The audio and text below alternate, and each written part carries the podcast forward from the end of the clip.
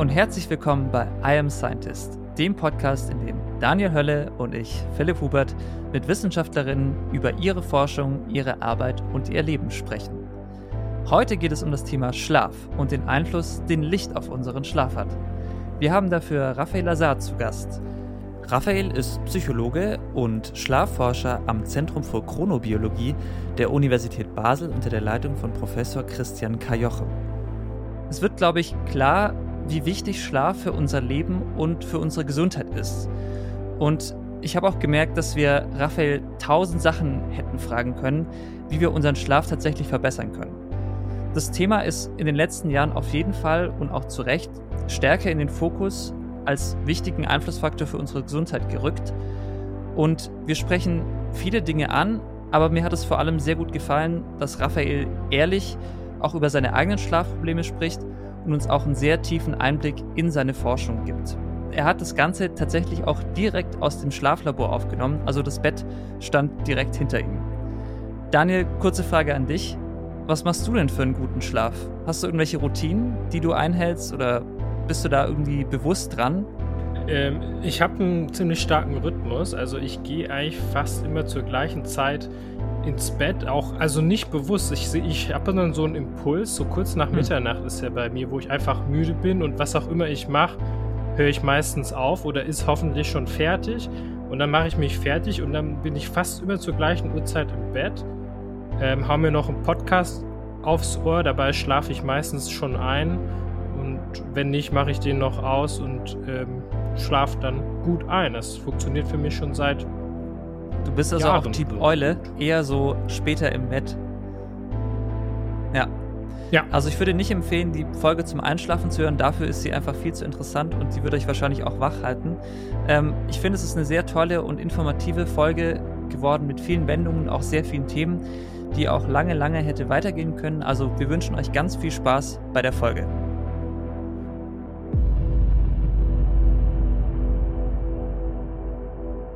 Ich meine, also das, das Thema Schlaf, allein ist durch diesen Vortrag, den wir beide ja auch ja. machen, den ich ja auch zeitweise ja. übernehme, ähm, ich habe schon das Gefühl, dass das Thema mehr und mehr so präsenter wird. Es ist ja absurd, weil eigentlich, wenn man drüber nachdenkt, äh, ich weiß, das sagst du auch immer, man verschläft ja quasi ein Drittel seines Lebens. Ja. Also es ist ja eine unfassbare Zeit, die wir in diesem schlafenden Zustand verbringen.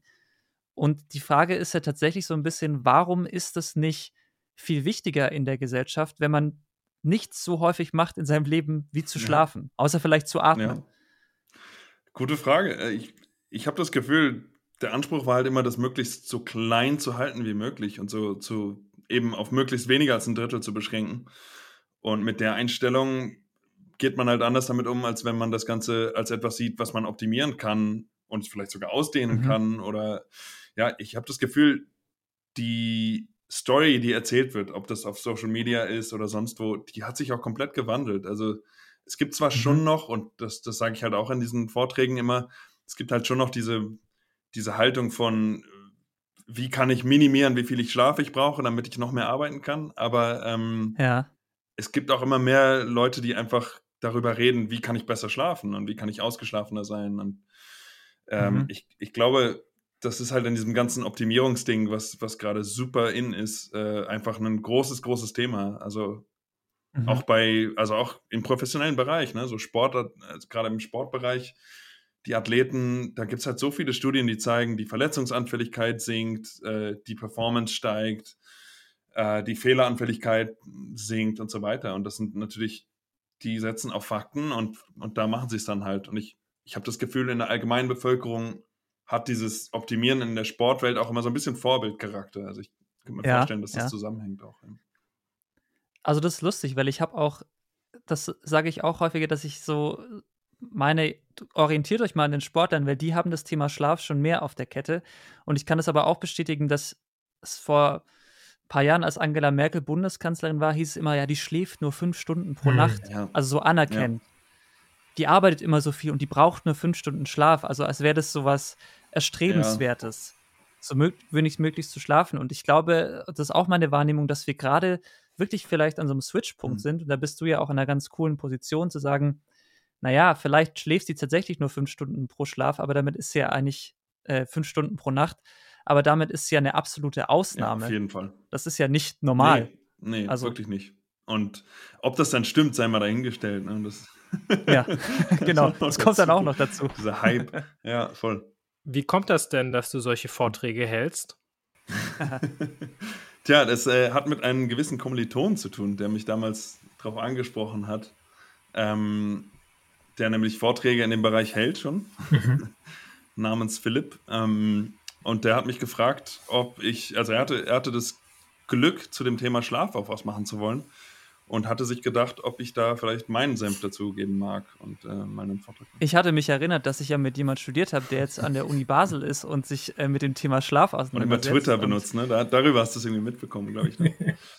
ja, ich glaube schon. Und ähm, weil ich selber zu dem Thema oder zu dem Zeitpunkt, ich hätte schon was zum Thema Schlaf machen können, aber in der Tiefe und so weiter, ähm, wusste ich das einfach noch nicht. Und deshalb habe ich äh, ja, dich gefragt. Ich finde ja, wenn man auf deine Seite geht bei der Uni Basel, also ich habe immer so drei Bilder von dir. Das eine ist Schlafforscher, das andere ist irgendwie so Chronobiologie und das andere, weiß ich ja, bist du Psychologe. Mhm. Also was identifizierst du dich denn oh, gerade wow. so? Ja, das ist eine gute Frage. Ähm, das wandelt sich. Äh, ich ich würde sagen, es kommt langsam wieder zum Psychologen zurück. Ähm, okay. ich habe, äh, ich glaube, am Anfang war das mehr so, naja, ich mache halt Schlafforschung und äh, Chronobiologie ja. ist alles. Und jetzt komme ich an den Punkt, dass ich merke, ich glaube gerade vielleicht auch, weil mein Umfeld jetzt so viel Chronobiologie ist, dass ich dann schon merke, mhm. es ist spezifisch auch Psychologie mein Hintergrund. Und ähm, ich habe auch wieder angefangen, mehr typischere psychologische Themen reinzuziehen, äh, in Richtung zum Beispiel, okay. ich habe ein Seminar in äh, gewaltfreier Kommunikation gemacht neulich, was absolut nichts mit Schlaf zu tun hat per se. Äh, mhm. Einfach weil ich merke, so dieses klassische menschliche Zusammenarbeiten ähm, fehlt mir auch ein bisschen. Ja.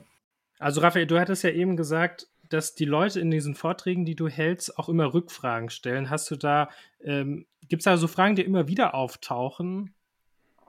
Auf jeden Fall, ja. Ähm, ich glaube, so eine der beliebtesten Fragen, die wir auch insgesamt so als Forschungszentrum erhalten, ist zum Thema Melatonin. Ah. Ähm, mittlerweile ist das ja in Deutschland auch rezeptfrei in, in, jedem, in jeder Drogerie. Kannst du in den, nach DM, nach dem, in DM reinmarschieren und äh, dir Melatonin für, was weiß ich, 5 Euro kaufen oder so. Und äh, dazu gibt es dann oft Fragen. Also einfach, wie, wie viel und wann und hilft das und so weiter. Und ehrlich gesagt, oft Sachen, wo es dann doch darum geht, hilft das, ähm, was ich hm. mache, äh, hilft Ashwagandha, hilft äh, Baldrian-Tee und so was weiter und so fort. Deine Antwort auf all diese Fragen. Ich möchte das jetzt hier nicht so im Raum stehen. ja, das habe ich mir schon gedacht, dass ich mir das gerade einbrocke. Ähm, bei Melatonin ist so eine Sache. Also ich glaube, Melatonin, grundsätzlich Melatonin ist etwas, was wir in unserem eigenen Körper produzieren können. Und ich rate grundsätzlich dazu, das dann auch erstmal auszuprobieren, dass man zum Beispiel Maßnahmen trifft, die Melatoninproduktion ankurbeln oder eben normaler, wie sie normalerweise eben stattfindet, dann auch sein lassen. Das bedeutet zum Beispiel, tagsüber viel Licht abzubekommen und abends möglichst wenig und mhm. möglichst eher so warme Farbtemperaturen, also Richtung Orange. Ähm, das wäre eine Sache, wo man dann eigentlich natürlicherweise merken sollte, oh, jetzt werde ich ein bisschen müder. Das ist wahrscheinlich das Melatonin. Das andere ist, dass Dosierung immer so eine Sache ist. Also Melatonin in den Dosen, wo man sie nimmt, man weiß natürlich nicht genau, wie viel davon ankommt im System, aber mhm. die sind viel, viel höher dosiert, als unser Körper das ausschüttet. Und da gibt es Leute, die sagen dann, wenn ich besonders viel Schlaf, äh, besonders gut einschlafen möchte, nehme ich drei Tabletten oder so. Das bringt überhaupt nichts. Also mhm. im Gegenteil. Es wäre, wenn dann eher noch so, dass man es am Morgen vielleicht noch ein System hat, was man nicht möchte. Das heißt, da sollte man einfach möglichst niedrig dosieren. Also über einen Milligramm macht gar keinen Sinn, in meinen Augen. Äh, mag mhm. andere medizinische Anwendungen dafür geben, aber jetzt nicht, um natürlich normal einschlafen zu können. Und das andere ist, dass es einfach kein Schlafhormon ist. Also viele Leute sagen, Melatonin sei ein Schlafhormon. Das findet man auch auf sehr, sehr vielen Seiten noch. Ähm, das ist einfach, wir nennen es immer das Dunkelheitshormon. Das hat damit zu tun, dass nachtaktive Tiere zum Beispiel Melatonin auch ausschütten nachts, die das aber wach macht, also im Prinzip die gegenteilige Wirkung hat. Ah. Ähm, Und bei uns Menschen, man kann sich das vorstellen, das ist einfach wie ein Zeichen, so wie wenn man gähnt oder wie wenn man, ähm, was weiß ich, Magenknurren hat. Das ist ein Zeichen für den Körper, jetzt ist Zeit zu schlafen. Natürlich läuft das eher intern ab und jetzt nicht so hörbar wie jetzt ein Gähnen oder so, aber ähm, das ist wirklich ein Zeichen für die innere Uhr. Und ähm, nicht mehr und nicht weniger. Also ich will es aber auch nicht kleinreden. Ich finde es eigentlich ganz toll, dass man Melatonin einsetzen kann. Es ist zum Beispiel ähm, bei Jetlag kann man damit arbeiten und ähm, mhm. für mich das Äquivalent zu Jetlag wäre, ich bin die ganze Woche, habe ich irgendwie Nachtschicht gearbeitet und will dann aber am Sonntagabend früh ins Bett gehen. Dann macht Sinn, vielleicht zwei Stunden vor meiner normalen Einschlaf, also vor der Einschlafzeit, wo ich einschlafen möchte, oder eineinhalb Stunden vorher vielleicht, eine Melatonin-Tablette zu nehmen. So. Aber sich das jetzt jeden Abend reinzuschmeißen und zu glauben, das würde irgendwie die Schlafprobleme beheben, das ist in meinen Augen nicht, nicht wirklich nützlich. Und die, die anderen Substanzen, die du eben genannt hast, Baldrian und die andere, die ich noch hm, nie gehört Ashwagandha. habe. Wir hatten jetzt gerade ja. heute ein Screening mit einem äh, 17-Jährigen, der Ashwagandha nimmt. Deswegen habe ich das so im Ich dachte erst, das wäre so eine Yoga-Richtung oder so klingt das. ja. Ashwagandha-Yoga. Ja, und das ist tatsächlich auch ein indisches, äh, eine indische Wurzel, glaube ich. Äh, deswegen klingt das auch so nach ah. Yoga. Äh, soweit ich weiß, gibt es da nicht so viel Evidenzen bisher leider einfach zu. Also es gibt so ein paar ähm, ja, Preliminary Results, so ein paar ähm, ja, an, anekdotische Evidenz, dass, dass, das eine, dass es den Schlaf ein bisschen besser macht. Aber ich glaube, es waren subjektive Ratings, wenn ich mich jetzt nicht täusche.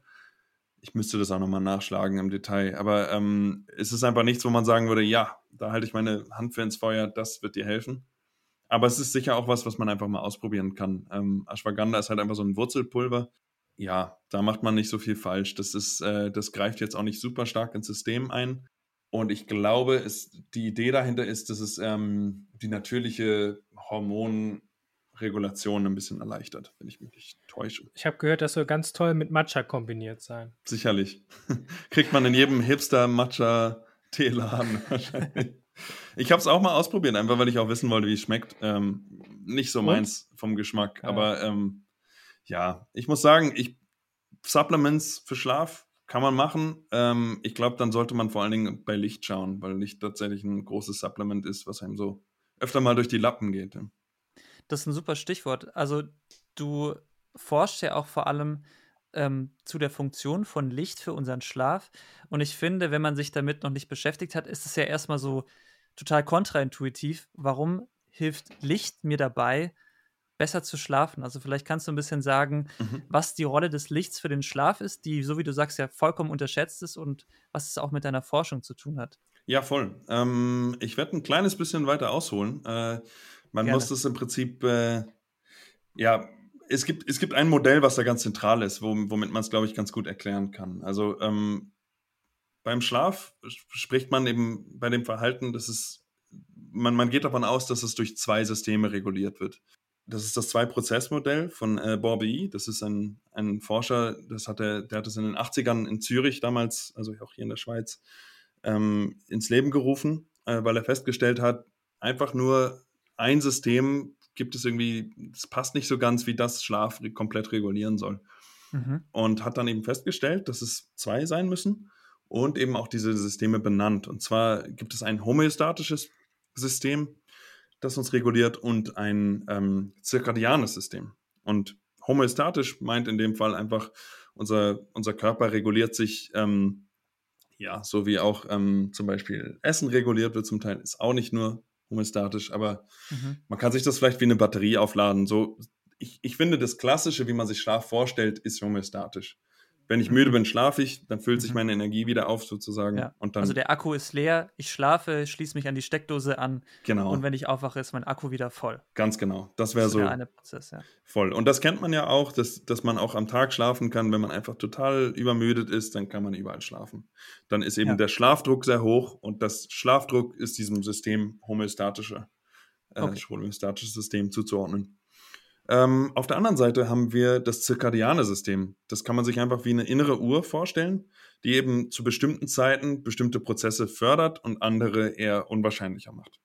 Mhm. Unwahrscheinlicher im Sinne von tagsüber um, was weiß ich, 11 Uhr vormittags ist Schlafen für die meisten Menschen eher unwahrscheinlicher, wird vom System eher unwahrscheinlicher gemacht. Aber wenn der Schlafdruck mhm. sehr hoch ist, können wir auch da schlafen natürlich. Und die Idee dahinter ist einfach, also man kann sich das vorstellen, wir haben, alles Leben hat sich unter einem ziemlich regulären Rhythmus entwickelt auf dieser Erde, wo wir eben Sonnenlicht zu bestimmten Zeiten hatten und eben Dunkelheit zu anderen.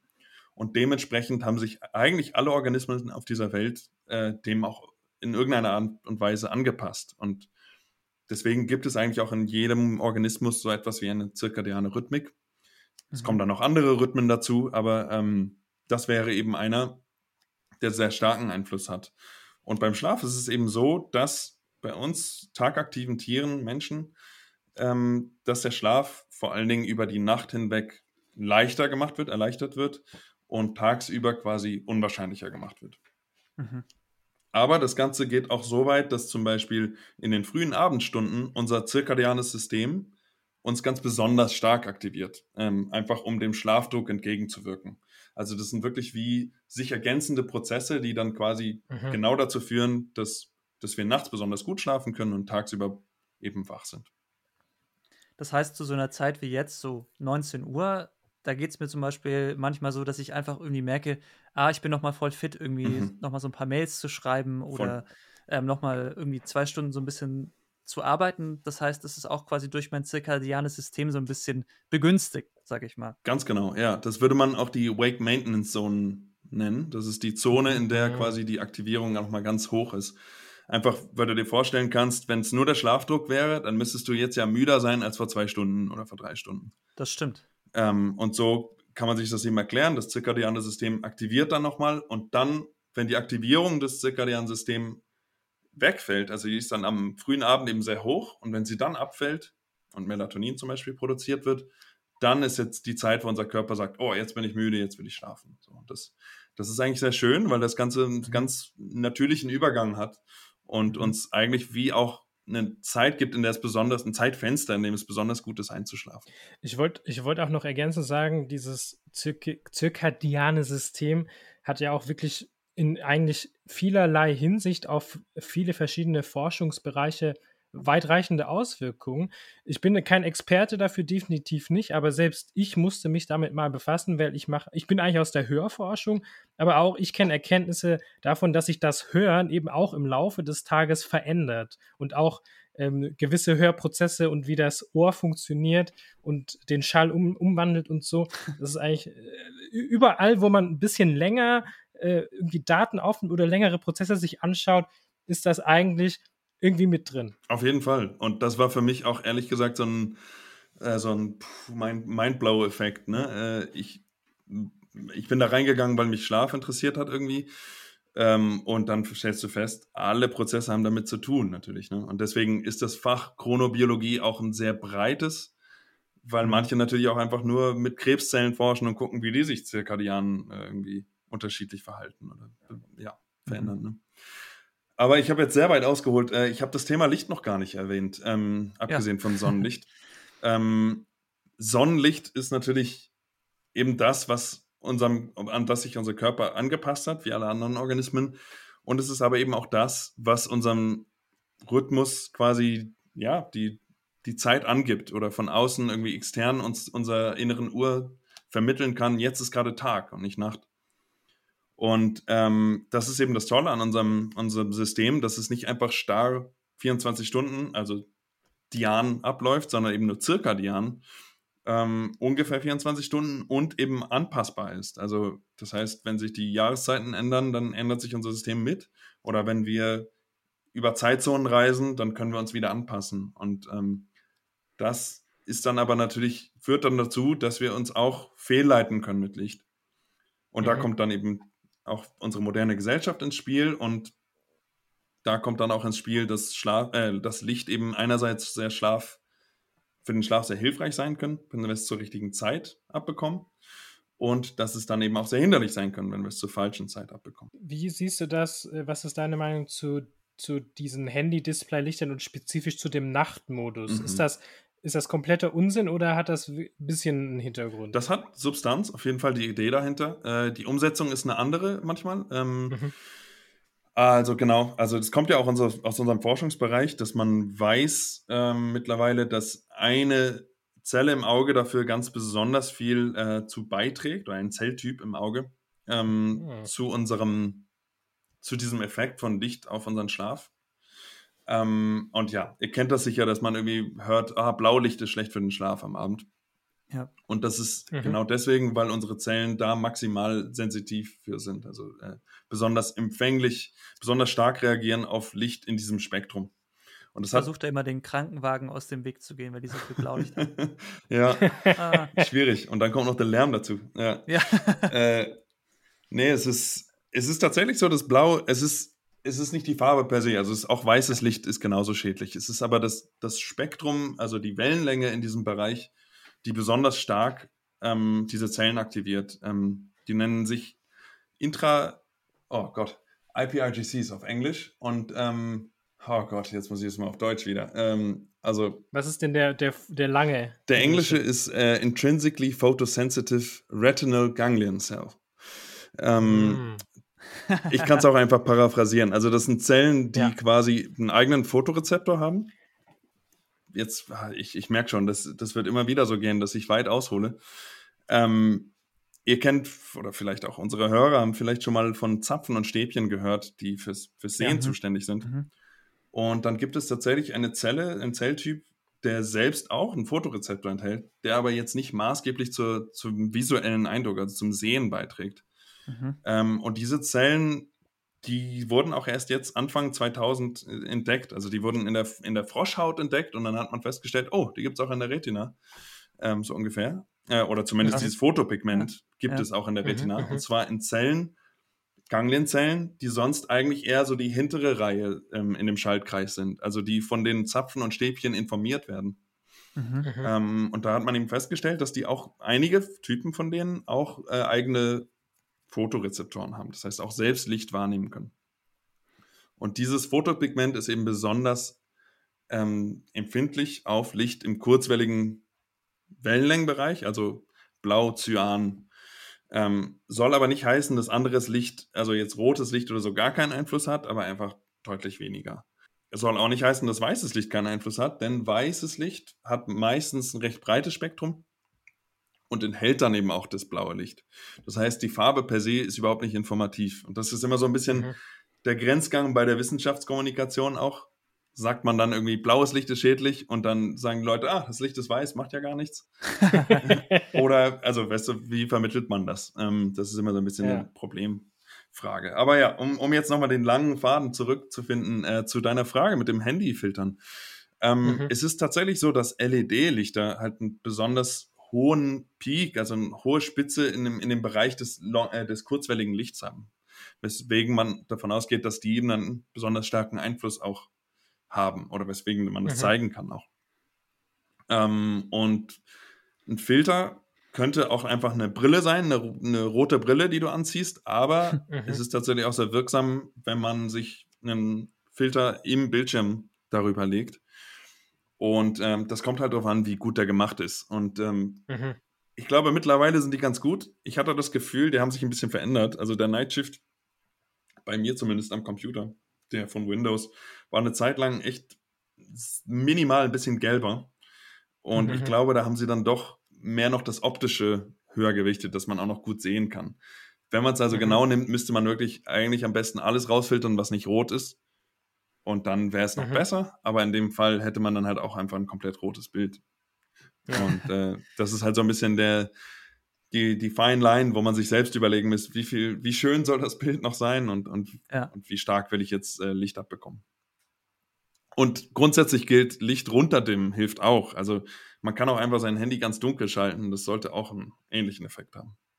Mhm. Also sich nicht vor dem Schlafengehen mit Licht äh, zuballern. Genau. Ist sicher insgesamt ein guter Tipp. Mir ist auch aufgefallen, als ich mich so ein bisschen mit dem Thema Licht befasst, befasst habe, dass lustigerweise die meisten Menschen das hellste Licht in ihrem Haus haben, in dem Zimmer, in dem sie vor dem Schlafengehen mhm. sind, nämlich in ihrem Bad. Ganz genau. Mhm. Also diese Frontstrahler im Bad, wo man sich dann nochmal jedes Pigment quasi anschauen kann, ist ja eigentlich genau kontraproduktiv. Man müsste wahrscheinlich im besten Fall eine Kerze anzünden, wenn ja. man abends hm. ins Bad geht, oder? Auf jeden Fall. Ich finde das ja, ganz, romantisch, ja.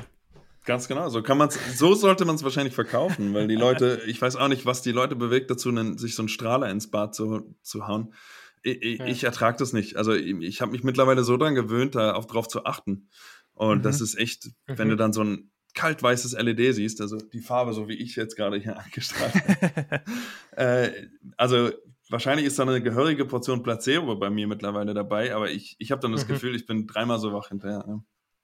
Also wir hatten ja eben über diese Idee gesprochen, äh, dass Schlaf wie so ein Akkuaufladen mhm. ist. Mich würde aber jetzt mal wirklich so die wissenschaftliche Perspektive interessieren, was so momentan die Annahme mhm. ist. Weil letztes Mal, als ich äh, das überprüft habe, gab es immer verschiedene Theorien. Was es ist ja noch, also soweit ich weiß, ist nicht ganz genau klar, was im Schlaf passiert. Also mhm. der, ähm, ich sag mal, neurophysiologische Mechanismus, der sich da abspielt. Mhm. Äh, was ist da dein Kenntnisstand, was die momentane Annahme ist, was da so passiert im Hirn? Ähm, also da passiert einiges, das weiß man auf jeden Fall, dass es nicht einfach pure Inaktivität ist. Ähm, also da, da kann man auf vielen, Eben, vielen Ebenen drauf gehen. Ich muss sagen, was jetzt so ähm, Aktivierung vom Hirnstamm ausgeht, äh, ausgehend angeht, bin ich absolut kein Experte. Und auch äh, EEG ist für mich noch recht neu.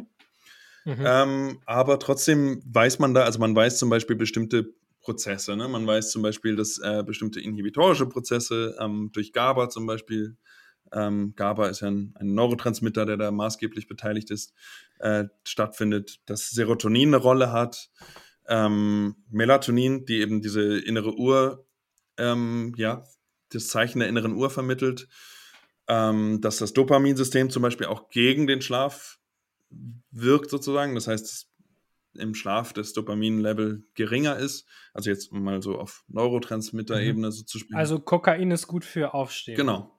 Kennt, kennt man ja vielleicht auch, falls man das mal genommen hat. Oder Speed oder jeg jegliches äh, du kannst dann einfach nicht schlafen. Also ob du willst oder ja. nicht. Und, und Koffein natürlich auch nicht. Ähm, da da gibt es dann nochmal andere Wirksamkeiten, aber auch Dopamin ist auch bei, bei Kaffee mit dabei. Ähm, das wäre so das eine. Und das andere ist, dass man weiß, durch EEG-Messungen im Prinzip, ähm, dass es langsamere Aktivität im Gehirn gibt und gleichförmigere Aktivität. Und ähm, das ist eben auch von Schlafphase zu Schlafphase unterschiedlich. Also zum Beispiel weiß man, dass man beim Träumen in den Traumschlafphasen, den sogenannten, also in, dem, in den REM-Schlafphasen, Rapid Eye Movement Sleep Phasen, dass man da eigentlich noch relativ ähnlichen Aus, äh, ja, EEG, ähnlich, ähnliche EEG-Muster hat wie beim Wachsein. Mhm. Während jetzt bei ähm, den Tiefschlafphasen zum Beispiel das sieht man halt wirklich am EEG. Das sind ganz langsame und große Wellen. Äh, und das bedeutet einfach, dass viele Zellen auf einmal feuern. Aber das ist natürlich auch nur an der Cortex-Oberfläche, wo man misst. Ne? Mhm. Ähm, insofern, so ganz genau weiß man das, glaube ich, noch nicht. Sonst könnte man das auch noch viel besser medikamentös ansteuern. Mhm. Ähm, auch mit Serotonin ist zum Beispiel so eine Sache. Ähm, man weiß, dass es notwendig ist, aber das ist wohl recht komplex wie und wann das wirkt und wann es dann wieder nicht mehr wirkt. Also deswegen ist äh, Serotonin Vorläufer geben da auch nicht ähm, unbedingt so wirksam. Also da, da sind dann eher andere Medikamente, Antidepressiva und so, die da zwar auch schlaffördernd wirken können, aber es ist alles nicht so ganz einfach. Also es ist, es ist tatsächlich ein sehr komplexes Netz, Netzwerk und ähm, deswegen ja, man weiß da tatsächlich nicht so viel drüber. Aber man weiß sicherlich mehr, als ich euch jetzt hier erzählen kann. Das kann ich auch sagen. Weißt du denn zufällig, was in der Schlaftablette drin ist? Also was die ansteuert? Es gibt auf jeden Fall sehr unterschiedliche. Ähm, ich bin mir jetzt gerade nicht ganz sicher, ehrlich gesagt, welches, welches Hormonsystem da bei welchem angesteuert wird. Ähm, aber etwas, was, wo ich mich dringend auch nochmal weiterbilden wollte, weil das so der mhm. medizinische Gegenteil ist, den man, glaube ich, auch kennen sollte. Selbst wenn man vielleicht sagt, vielleicht nicht direkt zum Schlafmittel greifen, ja. ähm, sollte man das sicher kennen. Ja. Hm. Also ich habe so bei dieser Schlafforschung auch das Gefühl, die, die sich jetzt quasi auch eher so in dieser psychologischen Ecke orientieren, mhm. würden auch immer sagen, das ist zumindest mein Eindruck, so Verhaltensmethoden immer erstmal ausprobieren, bevor ich zu Melatonin greife oder mhm. auch noch mhm. zu härteren Mitteln. Würdest auf, du wahrscheinlich auch unterschreiben, oder? Auf jeden Fall. Sage ich auch immer unbedingt mit dazu, wenn ich, ähm, ja. wenn ich meinen Vortrag halte. Also beim Schla bei, bei der Therapie hat man halt nicht viel zu verlieren. Ne? Und äh, mhm. kognitive mhm. Verhaltenstherapie ist sehr, sehr wirksam bei manchen Schlafstörungen. Mhm. Es kommt halt so ein bisschen darauf an. Also es gibt Schlafstörungen, die atemvermittelt sind. Da kann man dann mit Atem Masken arbeiten. Aber die allermeisten sind ja wirklich Insomnie, also Schlaflosigkeit durch Einschlafprobleme, ja. durch Durchschlafprobleme. Und da kann man sehr, sehr gut verhaltenstechnisch arbeiten. Ich glaube ja auch, also ähm, das, das sagst du, glaube ich, auch in deinem Vortrag. Das finde ich schon eine beeindruckende Zahl, dass ja 25 bis 30 Prozent aller Menschen äh, in Deutschland auch an klinisch relevanten Schlafstörungen leiden. Also mhm. klinisch relevant bedeutet, glaube ich, mindestens dreimal in der Woche nicht ein- oder durchschlafen können. Mhm. Mhm. Ähm, und ich glaube auch, dass, ja, also der Bedarf für dieses Thema Schlaf ist ja auch deshalb vielleicht gestiegen, weil das ja auch so ein bisschen angestiegen ist, die Schlaflosigkeit. Aber da ist ja auch ein riesiger Bedarf von Leuten, die ja wirklich auch leiden, weil sie nicht gut schlafen können. Auf jeden Fall. Also riesige Menge, ja. Ja, ich finde das auch immer erstaunlich, wenn man sich das klar macht. Und also selbst wenn die Zahlen da sicher fluktuieren, äh, wenn man sich das reinzieht, dass äh, jeder Fünfte, den du irgendwie auf der Straße siehst, unter sowas leidet, das ist verrückt. Ja. Ne? Und aus eigener Erfahrung, also ich habe auch Insomnie, also was weiß ich, wie klinisch, wie oft ich dann zweimal oder dreimal mhm. das hatte, aber ähm, ich habe mhm. mich deswegen auch in Behandlung begeben. Ähm, mhm. Man ist also auch als Schlafforscher nicht davon gefreit. Absolut nicht. Nee. Nee. Gab es da für dich äh, dann so einen Aha-Moment, der dir am meisten geholfen hat? Ja, schon. Mehrere Aha-Momente. Es ist einmal, dass man das selber realisiert und wenn man es dann nochmal von einem Therapeuten gespiegelt bekommt, nochmal wie so ein oh stimmt, ich mache es ja irgendwie immer noch. Ich, ich schaffe es da, mich irgendwie so drum zu winden wie so ein Wurm und mir das so zurechtzulegen. Ähm, ja, also es hat ganz viel, bei mir hat es ganz viel mit ähm, das auch erzwingen zu tun. Ähm, einerseits natürlich mit dem Wissen, was ich jetzt habe, kann ich natürlich auch schauen, dass ich mir das Schlafen erleichtere, dass ich mhm. besser auf meinen Rhythmus acht gebe und vielleicht auch einfach Schlafhygiene, wie man es so schön nennt, ähm, betreibe, indem ich vielleicht jetzt nicht bis zehn Minuten vor Bettzeit noch irgendwie stressige Mails beantworte mhm. und dass ich mir eben nicht so viel Licht reinziehe und, und, und. Aber ganz viel hat das auch damit zu tun, ähm, sich nicht zu zwingen zu schlafen zum Beispiel. Also ähm, das auch nicht so, ganz oft ist bei Insomnie ein Problem, dass die Leute, weil sie eben wissen, wie schlimm das ist, wenn man lange nicht schläft, hm. dann wie eine Angst davor entwickeln, nicht schlafen zu können. Mhm. Und dann wie auch sich vielleicht kennt ihr das auch. Es gibt genug Leute, die werden wütend, Absolut, wenn ja. sie nicht einschlafen können und auch denken so, das kann doch jetzt nicht sein. Und das ist halt genau das, was Schlaf dann noch schwieriger macht. Und da dann wieder rauszukommen aus dieser Schleife ist nicht easy. Ähm, mhm. Und deswegen empfiehlt man bei Insomnie auch zu sagen, hey, Cut machen, nochmal aufstehen, wie nochmal neu diesen Prozess anfangen, dass man sagt, hey, ich mache jetzt noch was Ruhiges, dann gehe ich langsam ins Bett und dann schlafe ich ein. Weil es ist, es ist unmöglich, mit einem hohen Erregungsniveau gut zu schlafen. Das geht einfach nicht. Ich hatte neulich auch genau diese Situation, dass ich nachts aufgewacht bin, so, ich glaube, es war 4 mhm. Uhr nachts, Ich konnte einfach nicht mehr einschlafen. Ich hatte am nächsten Tag auch nichts und war aber einfach richtig mhm. wach. Und dann habe ich aber auch, das mache ich sehr, sehr selten, war ich so lange wach, dass ich da auch immer diesen Gedanken hatte, so, ich muss doch mal mhm. einschlafen. Ich muss doch, dass ich mir dann einen Podcast angemacht habe. Den habe ich auch noch mal für eine halbe mhm. Stunde gehört dachte ich so, ah, jetzt fühle ich mich irgendwie wieder müde, habe auch gegähnt und dann konnte ich auch mhm. weiter schlafen. Ich musste auch sowas machen, was ich wirklich sonst eigentlich nur tagsüber mache und mich da wirklich komplett eigentlich wieder rausholen, dass ich wieder dann auch schlafen konnte, mir das auch irgendwie wieder zugestehen konnte zu ja. schlafen. Ja, ich, ich glaube, dass das, äh, also ich glaube, dass es vielen so geht. Ne? Ich habe jetzt ja noch nicht so viel therapeutische Erfahrung, dass ich jetzt sagen könnte, ah, ich kenne 100 Leute, die mir das schon erzählt haben. Aber ich glaube, das ist so ein klassischer Mechanismus beim Schlaf ist. Einfach weil, ganz ehrlich, ich, ich finde, man, man lernt auch so oft im Leben, Dinge funktionieren besser, wenn man sich voll dahinter klemmt. Aber das ist halt nicht der Fall beim Schlafen. Und das ist auch nicht der Fall beim Meditieren oder so. Und also mhm. aus dem Grund empfehle ich tatsächlich auch Meditation. Nicht, nicht, weil ich denke, das ist so das Schlafmittel schlechthin oder das Wundermittel, aber es ist ein ähnlicher Prozess von loslassen können und nicht versuchen, danach zu streben, sondern wirklich loszulassen. Ne? Super interessanter Punkt und man lernt ja auch tatsächlich nicht viel über, wie schlafe ich richtig, oder? Nee, also, und es ist ja auch was, was natürlich passieren sollte eigentlich, ne? also was man nicht lernen müsste ja, okay. eigentlich. Aber ja. ich glaube, was, was das Problem ist, wir leben natürlich in einer Gesellschaft, wo viele Faktoren es einem schon nicht leicht machen zu schlafen. Und mhm. in der Umgebung kann sich natürlich irgendwie ein negatives Muster ganz, ganz leicht einstellen. Ne?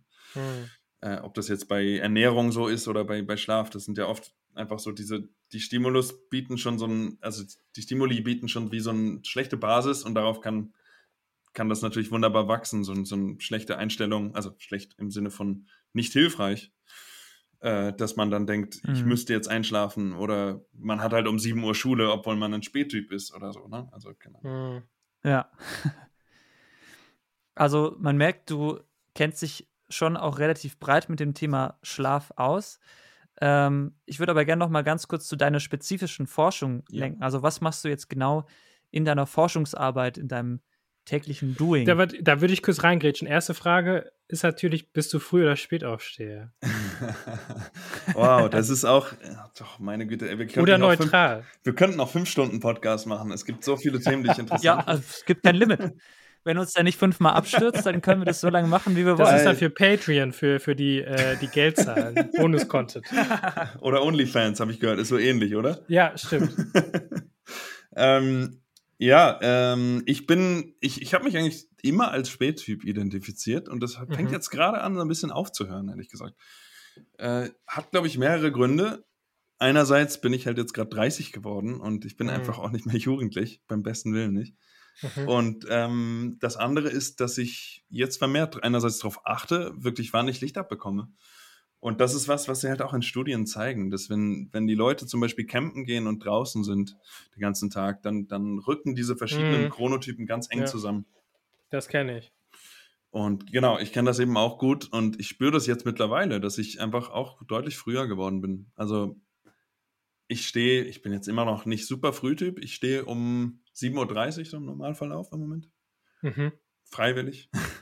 Mhm. Auch nicht immer, aber das ist so der Rhythmus, der gewählte Rhythmus.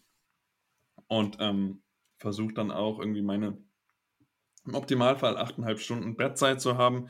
Nicht, weil ich glaube, ich brauche das unbedingt, dann kommt man dann schnell wieder in Richtung Insomnie, sondern weil ich denke, ja. hey, das, das tut mir gut, wenn ich so diesen Rahmen habe und mein Körper nimmt sich, was ich brauche. Okay, dann äh, stehst du auf, machst dich fertig, gehst zur Uni. Wie sieht dein Tag aus? Ja, genau, steigen wir doch da mal ein. Ähm, ich gehe nicht unbedingt zur Uni, ich fange tatsächlich häufig im Homeoffice an. Ich habe mhm. das Glück, dass bei uns die Studien, wenn wir Probanden und Probandinnen da haben, meistens so erst nachmittags kommen. Ähm, also wir, haben, wir machen das an der Schlafzeit von denen fest, deswegen, wenn sie jetzt nicht super, super früh ins Bett gehen, ist es eigentlich auch eher gegen 2 Uhr oder so. Mhm. Ähm, und bis dahin habe ich im Prinzip wie Zeit, um zu schauen, von wo arbeite ich, je nachdem, wie es halt passt. Ne? Mal mhm. gibt es auch ein mhm. Meeting, wir haben ein Team-Meeting dienstags, da bin ich dann natürlich morgens da auch schon, aber ich fange gerne tatsächlich zu Hause an. Das ist so ein einfacher Einstieg. Erstmal irgendwie Mails beantworten und äh, die erste Stunde ist so meistens bei mir von 9 bis 10 Uhr. Mhm. Das ist die Stunde, in der ich eher so Sachen mache, die erledigt werden müssen, wo ich mein Hirn noch nicht so super funktionieren muss. Mhm. Und dann geht's los mit ab 10 Uhr bin ich wirklich äh, arbeitsfähig, würde ich sagen. So richtig äh, auch komplexere Sachen. Und, ähm, das heißt, viele Leute haben jetzt eine Erklärung erhalten, wenn sie von dir eine Mail zwischen 9 und 10 Uhr bekommen haben, warum, warum die so crazy formuliert war. Auf jeden Fall. Oder ganz knapp oder irgendwie, na, das wissen sie ja nicht, aber dann habe ich zu lange gebraucht oder so beim Schreiben, weil ich dreimal denke, so, äh, was wollte ich nochmal machen? aber nee, also mittlerweile geht das tatsächlich. Früher wäre das so gewesen in meinem Spät- Hochtyp, Hochzeiten vom Spättyp, wie auch immer. ja. ähm, nee, aber mein, mein Rhythmus sieht dann meistens so aus. Ich habe ja eure Podcasts vorher auch schon gehört und, und das ist immer interessant zu sehen, wie andere das machen. Mhm. Ähm, ich, ich war erfreut zu hören, dass es auch Leute gibt, die ein bisschen früher nach Hause gehen. Mhm. Ähm, weil man auch hier im Labor öfter mal Leute sieht, die super, super viel arbeiten. Mhm. Ähm, ich glaube, Leute denken das auch über mich, aber ich muss da ganz ehrlich sagen, ich habe eher so einen Rhythmus von, ich habe eine Phase von zwölf Stunden, in der arbeite ich, hm. Aber ich arbeite nicht durchgehend. Ich mhm. lege da auch viele Pausen rein. Also ich habe zum Beispiel meinen Sport, bringe ich da auch unter. Mhm. Ähm, bei mir ist es oft so, dass ich einfach um 18 Uhr wie Kribbeln in den Fingern kriege und denke, ich muss noch mal was anderes machen. Und dann mhm. mache ich meinetwegen zwei, zwei Stunden was anderes und dann setze ich mich noch mal eine Stunde oder eineinhalb dran. Ähm, und das wäre tatsächlich bei mir so der Standardrhythmus, dass ich dann, ich gehe dann um 1, ab 1, 1.30 Mittagessen, gönne mir da noch eine gute Mittagspause und dann hat es meistens eh so einen Dip, den ich versuche mit Kaffee zu kompensieren. und äh, dann habe ich nochmal eine produktive Phase, so ab meistens 15 Uhr bin ich nochmal richtig produktiv und dann aber auch nur noch drei Stunden und dann brauche ich wieder eine Pause. Also ich komme dann schon so auf meine neun Stunden, achteinhalb Stunden Arbeit, was hier auch tatsächlich gefordert ist. Also einerseits in dem Job und wir haben Regelstundenzeit von 42 Stunden Ach krass. pro Woche in der Schweiz hier. Wahnsinn. Ähm, Ist, ja, Bist du aber, also ist das auch so bezahlt, also ein Ja. Vollzeitjob? ja, das ist das Gute. Und ich bin, ich habe das Glück, in einem Labor zu sein, wo jetzt die Leute nicht danach gucken oder ich stempeln muss, sondern ich arbeite so lange, wie ich produktiv bin. Und mal ist es elf Stunden, mal ist es sieben. Also Mhm. Aber ich, ich versuche da schon eine Regelmäßigkeit reinzukriegen. Nicht, weil ich muss, sondern weil es mir gut tut. Ja, ja und, und meine, meine Forschung fängt dann eben, also zu Hause ist das dann halt vor allen Dingen irgendwie mit, mit äh, R, mit Statistik irgendwie arbeiten, mit R. Mhm. Ähm, oder Text schreiben oder Orga für die Studie machen. Und hier im Lab ist es dann zum Teil einfach die Studie durchführen. Ähm, obwohl ich da auch ganz, ganz großen Dank an meine Praktikanten sagen muss. Ich habe äh, viele Praktikantinnen und Praktikanten, die mir mittlerweile ganz, ganz, ganz viel Arbeit abnehmen bei der, bei der Erhebung selbst. Cool. Und ich bin dann eher wie als Backup da, arbeite an was anderem und äh, die holen mich, wenn sie Fragen haben oder ich schaue ab und zu mal vorbei. Also das ist ein Riesenluxus. Und äh, falls Sie das hier hören sollen, ich bin dafür sehr, sehr, sehr dankbar. Shout out. Shoutout an die vielen Praktikanten, PraktikantInnen äh, hier am Zentrum für Chronobiologie. Und was machen dann die, pra äh, nicht die Praktikantin, aber die, die auch, aber die Probanden bei dir in deiner Studie? Ähm, ja, also wir haben tatsächlich auch was mit Licht. Ähm, wir haben eine Studie, die hauptsächlich Licht manipuliert oder eigentlich nur Licht manipuliert und dann den Rest versucht zu messen. Ähm, das funktioniert folgendermaßen. Wir haben die Leute hier, die kommen hier ins Labor und ähm, müssen erstmal wie so eine Eingangs-Baseline-Messung machen von all den Sachen, die wir messen. Also das sind subjektive Schläfrigkeitsskala, wo sie dann beantworten, wie müde bist du gerade. Ähm, ein Reaktionszeittest, ähm, das auch eben ein Zeichen sein kann dafür, wie alert man gerade ist, wie, wie wachsam man gerade ist. Die Baseline, ja, genau. Melatonin kommt dann auch bald. Also wir, wir fangen dann spät Nachmittag, so gegen 17 Uhr, also je nachdem, wann die Schlafzeit ist, aber fangen wir an mit den Melatoninmessungen beziehungsweise Speichelmessungen, aus denen wir dann Melatonin irgendwann extrahieren lassen. Ähm, und am Anfang ist es aber, also wir fangen wie an, wo es eigentlich noch gegen Null sein sollte. Und dann sollten wir später Mhm. irgendwie einen natürlichen Anstieg davon feststellen. Ähm, genau, aber unsere Lichtbedingungen sind dann, wir haben eine Lichtbedingung am Nachmittag, also jetzt in meiner Hauptstudie zumindest, wo wir vier Stunden lang unterschiedlich helles Licht geben. Und dann haben wir eine, die am späteren Abend anfängt, wo es so im Bereich 100 Lux, falls euch das was sagt, ähm, einfach ein relativ normales Licht am Abend. Ja. Ähm, Kannst ja mal die Sonne zum Vergleich nennen. Ja, die, die Sonne ist halt echt so 100.000 Lux. Ne? Das ist immer so krass, ne? wie, wie hell die Sonne einfach ist. es ist unfassbar. Und äh, das muss man sich auch klar machen, äh, dass wir einfach permanent zu wenig Licht abbekommen hier drin, Ja. weil es einfach äh, tagsüber eigentlich anders sein sollte. Hm. Ähm, ja, aber das ist so das Vorgehen. Die bleiben dann hier. Ähm, wir bringen sie dazu, ein bisschen länger hier zu sein oder wach zu bleiben, als wir mit ihnen abgemacht haben, dass sie sich regelmäßig schlafen legen zu Hause. Ähm, weil wir eben diesen besonders großen Anstieg des Melatonin noch sehen wollen. Mhm. Und wir haben ja ein Licht währenddessen, das heißt, wir reduzieren wahrscheinlich auch Melatonin Mhm. äh, mit diesem Licht. Das Licht ist hell genug. Das sieht man in vielen Studien, dass das eben reicht, um Melatoninproduktion zu reduzieren, auch bei Mhm. 100 Lux. Ähm, und wir untersuchen dann quasi, wie und ob überhaupt unser Nachmittagslicht das quasi modulieren kann. Ähm, wir haben nachmittags eine Kondition, die ist gegen Dunkelheit, also wirklich sehr, sehr dunkel. Wir sind, glaube ich, bei 5 Lux, dass man gerade Mhm. noch lesen kann. Mhm. Ähm, Fünf Kerzen. Dann hat man eine, Sind- genau, so ungefähr fünf Kerzen. ähm, dann haben wir eine Lichtbedingung, die ist genauso hell wie das Abendlicht, etwa 100 Lux. Mhm. Und eine, die ist bei 2400 Lux. Das geht schon so Richtung bedeckter, bewölkter Tag draußen. Mhm. Ähm, und genau, wir wollen uns halt anschauen, ob wir damit irgendwas bewirken können. Das basiert auf den Studien, die eben zeigen konnten, dass man, dass das Lichtsystem in unserem Körper, quasi das gesamte, sich äh, anpasst, je nachdem, wie viel Licht es vorher bekommen hat, von der Mhm. Empfindlichkeit. Es ist eben noch nicht so ganz klar, ob das nachmittags auch so gut funktioniert, wie das zum Beispiel mit Morgenlicht der Fall ist. Mhm. Und es ist auch nicht so ganz klar, ob das nicht schon in dem Bereich wäre, wo wir zum Beispiel Jugendliche schon ein bisschen im Rhythmus nach hinten verschieben. ähm, weil in der zweiten Tageshälfte das dann irgendwann losgeht, Mhm. das Licht quasi wie eine Rhythmus nach hinten verschieben Wirkung hat.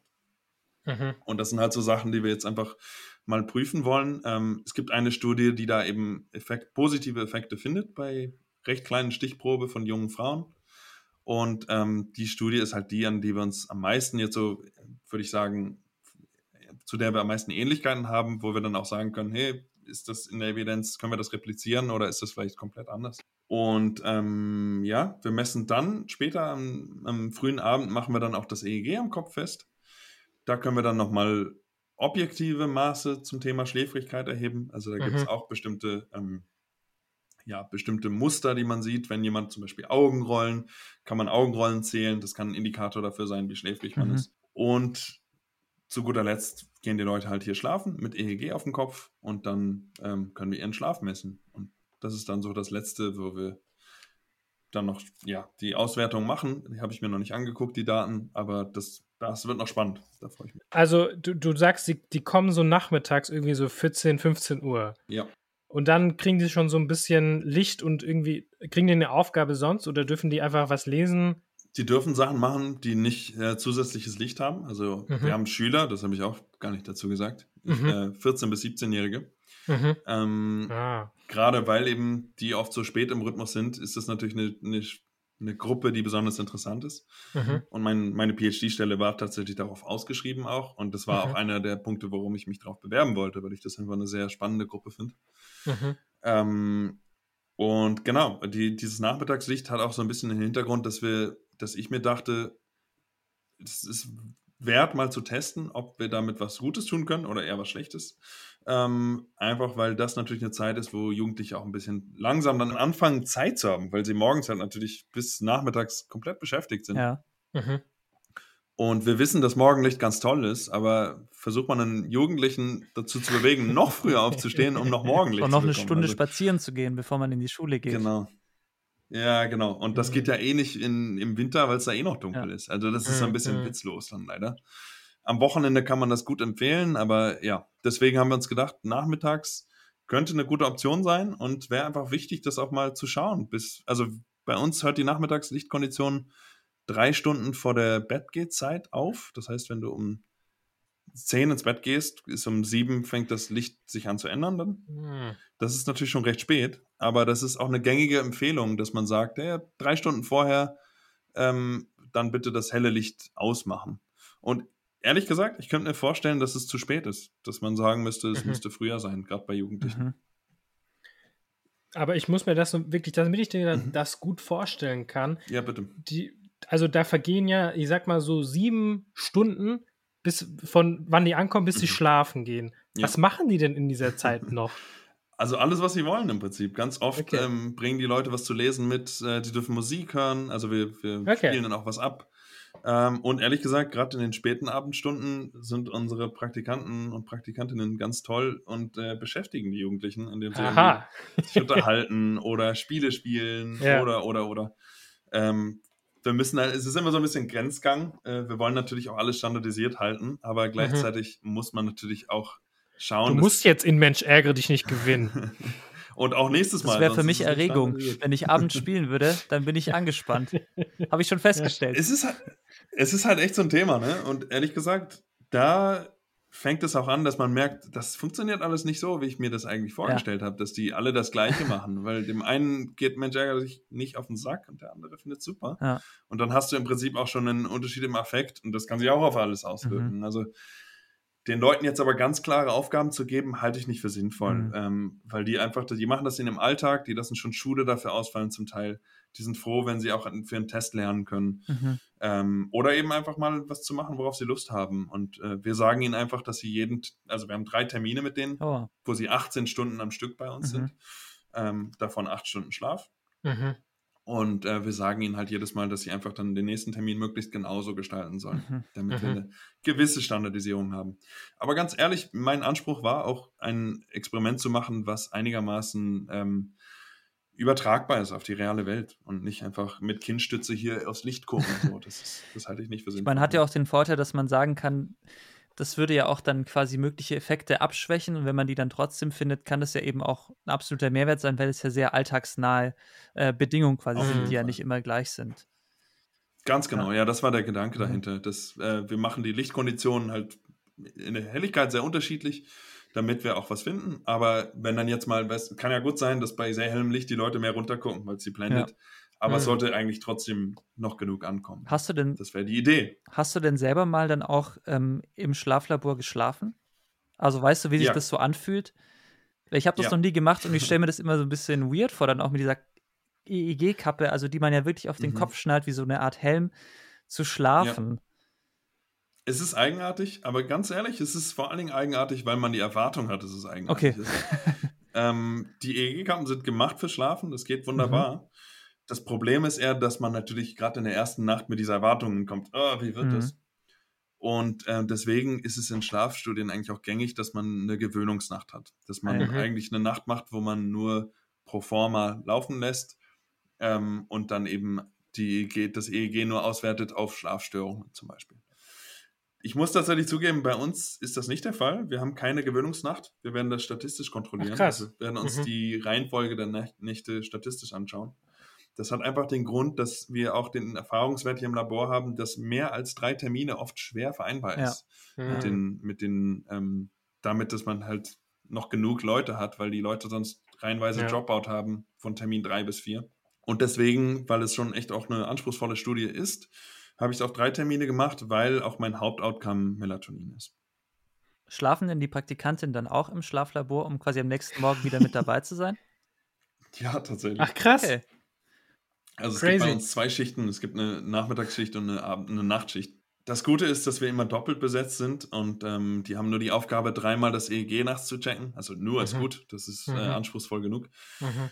Ähm, und sie kriegen immer noch sieben Stunden Schlaf, dann so in etwa. Dann könntet ihr ja fast also, noch die Praktikantin mittesten, aufgrund der Schlafdeprivation, wenn die dreimal pro Nacht aufstehen müssen. Das stimmt, das stimmt. Und ganz ehrlich, wenn ich mich jetzt so zurückdenke, Anfang der Studie habe ich das ja auch alles selber ja. gemacht. Äh, dann aber gleichzeitig noch alles orgamäßig gemacht. Wow. Das, das ja. schlaucht einen enorm. Also mhm, das, das ist echt, ja. da muss man echt auch auf seine emotionalen, äh, emotionalen Prozesse aufpassen. Ähm, auf seine Emotionen aufpassen, mhm. wollte ich sagen. Ähm, weil Schlafmangel sich auch hart auf den Affekt auswirkt. Also wirklich, äh, man wird depressiv, wenn man lange, lange Schlafmangel hat. Das kann einen mhm. richtig, man wird super reizbar, man wird super unausgeglichen. Mhm das ist echt nicht schön. Und ich glaube, viele, viele von uns Labor kennen das. Und da ist echt so ein Grenzgang, dass man schauen muss, wie viel kann ich ertragen, wie viel kann ich delegieren. Mhm. Äh, deswegen bin ich so dankbar, dass ich da so viel delegieren darf. Das ist ja dann auch das Absurde, dass, also, oder äh, wie so eine Art Teufelskreis, wenn Menschen depressiv sind, schlafen sie ja auch schlechter. Die Frage ist ja dann, was was ja. bedingt, aber ähm, dann ja. schlafen sie schlechter und können deshalb mit emotionalen Belastungen noch schlechter umgehen und schlafen deswegen ja. wieder schlechter. Mhm. Also es ist ja wirklich so diese, dieser Stresskreislauf, der quasi für diese körperliche Aktivierung sorgt, die dann nachts nicht schlafen lässt und dann am nächsten Tag wieder anfälliger für Stress macht. Das ist wirklich eine, eine fiese Sache. Super, super fies. Und ähm, äh, das Problem ist, das ist ja auch noch, dann, dann kommen eben noch dazu, was wir mit dem Thema Insomnie vorhin schon hatten, mhm. also dass die Leute dann versuchen, die Leute bleiben länger im Bett liegen und versuchen das dann irgendwie herauszukommen kompensieren. Und das ist eben nicht das Ratsame. Ja. Also es ist wirklich ratsam, im Rhythmus zu bleiben, zu sagen, okay, schlecht geschlafen, nächste Nacht wieder. Ja. Und nicht zu sagen, ich mhm. lege mich nochmal hin und dann mhm. Mhm. verzögert sich das, dann kriege ich kein Licht ab und mein Rhythmus verschiebt sich nach hinten. Also da, das ist eben das Problem. Man, man trachtet dann so nach Schlaf, mhm. dass man sich dann auch noch anders verhält, mhm. natürlich. Ne?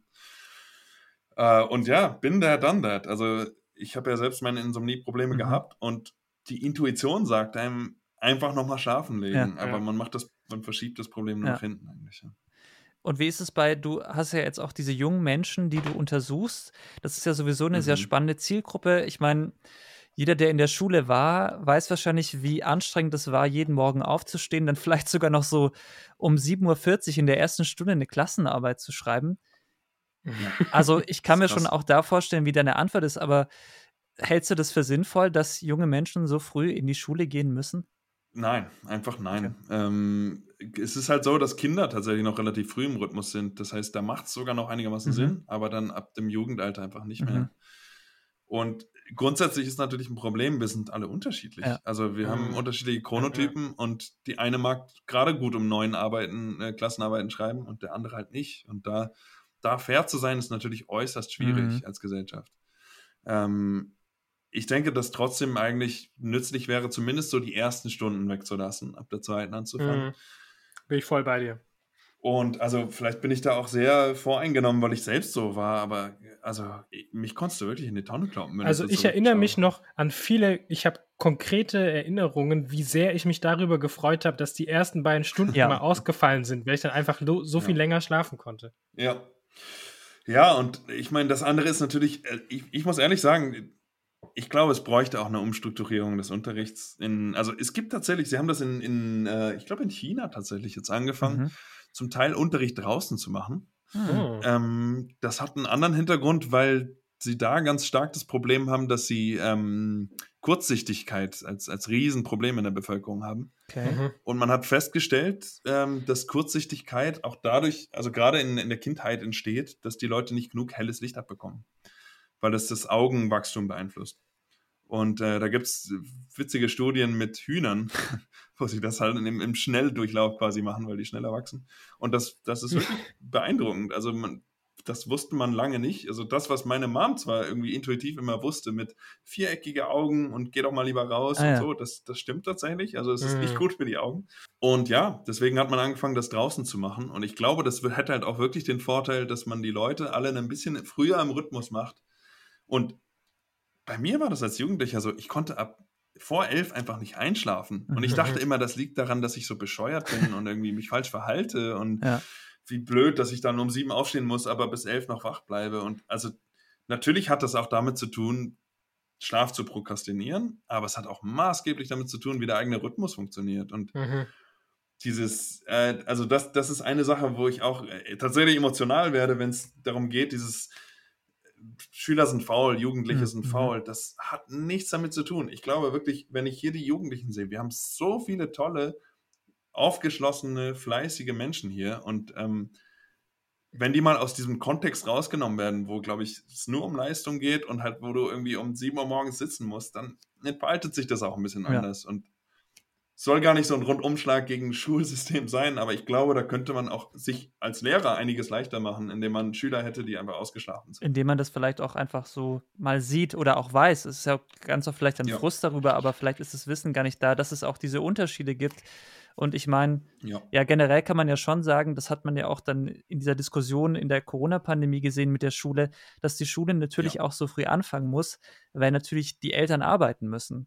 Also ich finde es auch ja. so ein gesellschaftlich unterschätzter Fakt, dass die Schule auch zu gewissen mhm. Zeiten anfangen muss, damit die Eltern quasi Zeit haben, zur Arbeit zu gehen. Also meine Freundin ist Grundschullehrerin und da ist es immer ein ganz großes Problem, wenn die Schule mal mhm. später anfängt oder ähm, früher aufhört, dann ist immer die Frage der Eltern, ja, ich bin bei der Arbeit, also mein mhm. Kind kann ich mhm. jetzt nicht abholen. Und da sieht man eben, dass das, das ganz klar damit verknüpft ist, dass ähm, Schule dann auch Kinderbetreuung ist. Also jetzt natürlich ja. nicht der originäre Sinn, aber das ist ein Grund, warum das auch so früh anfangen muss. Das stimmt, aber genau da sollte man anfangen und ansetzen, finde ich, und sagen, okay, vielleicht ist das für Grundschule sinnvoll, aber nicht für Jugendliche, die mhm. mit 16 auch wirklich gut sich selbst regulieren können. Also mhm. da finde ich, ist das kein Argument, was uns noch im Weg stehen sollte eigentlich. Ja. Ne? Mm, ich denke halt, dass es leider auch so ist, also erwachsen, wir haben halt erwachsene Lehrer und ähm, jetzt so ein 60-jähriger Lehrer hat vielleicht nicht den gleichen Rhythmus wie der 17-jährige Schüler. Das lässt sich einfach nicht ganz vermeiden. Und er will vielleicht auch nicht um 5 Uhr abends ja, aus der Schule rausgehen. Aber ja. es muss da irgendwie ein Kompromiss gehen. Und ich, ja. ich persönlich glaube, der Vorteil, einen ausgeschlafenen Schüler vor sich sitzen zu haben, überwiegt den Nachteil, dann irgendwie eine Stunde später zu gehen. Also großen Respekt an Lehrer, die sich auch jedes Mal damit rumschlagen. Absolut. Also ich habe genug ja. Lehrer in meinem Umfeld, die mir sagen, hey, erste Stunde ist immer ein Kampf gegen die Müdigkeit mhm. und du musst die Leute richtig motivieren und wenn du einfach zu zweit dann hast, ist schon viel einfacher. Also das ist ja großes Thema. Ja. Ich habe mich generell so gefragt, wie wie ist die Schweiz anders so im mhm. Vergleich mhm. zu Deutschland, soweit du das beantworten kannst? So auch was Stimmt, Promotion du bist der erste angeht. internationale Podcast-Gast in unserer Sendung hier. Stimmt. wow, eine Ehre. Ähm, ja, ich kann natürlich nur Auskunft beim deutschen PhD geben, zweiter Hand, weil ich da keinen mache ja. oder gemacht habe. Ja. Aber ich kriege natürlich schon auch einiges mit. Ähm, ich glaube, die Bedingungen sind in der Schweiz tatsächlich ein bisschen günstiger. Ähm, mhm. Vor allen Dingen, was Funding angeht, äh, gibt man hier, also ich bin durch ein EU-Funding, äh, also durch den Horizon 2020, mhm. durch ein EU-Projekt quasi finanziert. Ähm, das gehört zu der Marie Curie Foundation, die macht in Europa eben machen die recht viel. Dadurch bin ich natürlich auch ein bisschen Sonderfall hier in der Schweiz, aber eigentlich ist viel über den Schweizer Nationalfonds geregelt, geregelt hier, SNF. Und die geben grundsätzlich recht, die geben recht viel Forschungsgeld aus und ähm, es gibt einfach sehr, sehr viele Projekte, die hier finanziert werden können. Ich glaube, ein Vorteil ist natürlich die Bezahlung, liegt auf der Hand. Ähm, mhm. In der Schweiz sind die Gehälter insgesamt höher. Das gilt auch für PhDs im Durchschnitt, glaube ich, zumindest in unserem Fachbereich. Ähm, das ist ja sehr unterschiedlich pro Fachbereich. Bei mir ist es eben so, dass es, es gibt wie eine, ich habe einen europäischen Gehalt, der aber angepasst wird an die Lebenshaltungskosten. Mhm. Merke aber, dass ich dann schon über dem liege, was normalerweise in Deutschland gegeben wird. Ja. Aber das hängt auch damit zusammen, dass ich eine 100%-Stelle habe ne, und 42 Klar. Stunden ja. die Woche bezahlt bekomme und auch arbeite. Aber ist dennoch befristeter Vertrag, nehme ich an. Ja, voll. Ähm, und die Befristungsproblematik gilt hier wie in Deutschland auch. Also mhm. ähm, Stellen sind hier sehr rar, unbefristete Stellen. Äh, ich glaube, aus unserem Team ist unser Chef tatsächlich der Einzige, der unbefristet ist. Wie viele ähm, Jahre hast du bekommen? Ich habe drei Jahre jetzt erstmal im Originalvertrag, was mhm. sehr, sehr knapp bemessen ist. Ähm, mhm. Ich kenne niemanden, der seinen PhD in meinem Bereich in drei Jahren macht. Aber ähm, die Finanzierung für ein viertes Jahr heißt immer, ist jetzt nicht so schwer zu bekommen. Mhm. Und äh, naja, schauen wir mal. Ich habe mich beworben auf jeden Fall auf einen, eine Möglichkeit, die nochmal zusätzlich finanziert für ein viertes Jahr. Und ähm, wir beantragen auch nochmal Verlängerungen an dem Projekt und so. Mhm, mh. Also vier Jahre wird es schon dauern. Ähm, ja, und ich glaube, im SNF ist es tatsächlich Standard, vier Jahre finanziert zu bekommen. Und man kann sich dann auch relativ einfach auf ein fünftes, also was heißt einfach, aber man kann sich auf ein fünftes bewerben. Wie bist du überhaupt in die Schweiz gekommen? Gab es eine Stellenausschreibung? Hast dich beworben, zack, nach Basel gezogen oder? Ähm, so ähnlich, ne? Eigentlich nicht, eigentlich ganz anders. Und zwar habe ich, äh, das, das fing schon in Gießen an. ja. ähm, da habe ich nämlich, ich habe tatsächlich nicht den Vortrag gesehen. Das ist alles so indirekt. Äh, ich habe ich hab von einem Vortrag gehört, der in der, in der Uni Gießen war der mich interessiert hätte, aber ich war nicht da. Zum Thema Licht. Ähm, ja. Von meinem ja, späteren Masterarbeitsbetreuer, Manuel mhm. Professor, der mittlerweile Professur hat, auch Professor Manuel Spitschan. Ähm, der hat damals ähm, aus Oxford Forschung gemacht ähm, und hat eben auch in dem Bereich geforscht, also Licht und wie es sich ein auswirkt auf unsere innere Uhr und Melatoninsystem und so weiter und fand das einfach sehr spannend äh, und habe gehört, dass der bei uns in Gießen ist, habe den Vortrag zwar verpasst, aber habe mich dann einfach mal ein bisschen eingelesen und auch gemerkt, wow, der macht ja richtig coole Sachen. Und dann habe ich dem eine E-Mail geschrieben und gesagt, hey, ich brauche noch ein ah. Praktikum im Master, ähm, kann ich nicht mal vorbeikommen und mir das irgendwie mal anschauen und vielleicht mein Forschungspraktikum machen. Und er meinte, ja, ich bin aber gerade in Basel, ich mache hier gerade meinen Forschungsaufenthalt hier als Postdoc. Äh, und der hat mich dann eingeladen, dahin zu kommen, wenn ich es irgendwie finanzieren ja. kann. Cool. Es war ein unbezahltes Praktikum.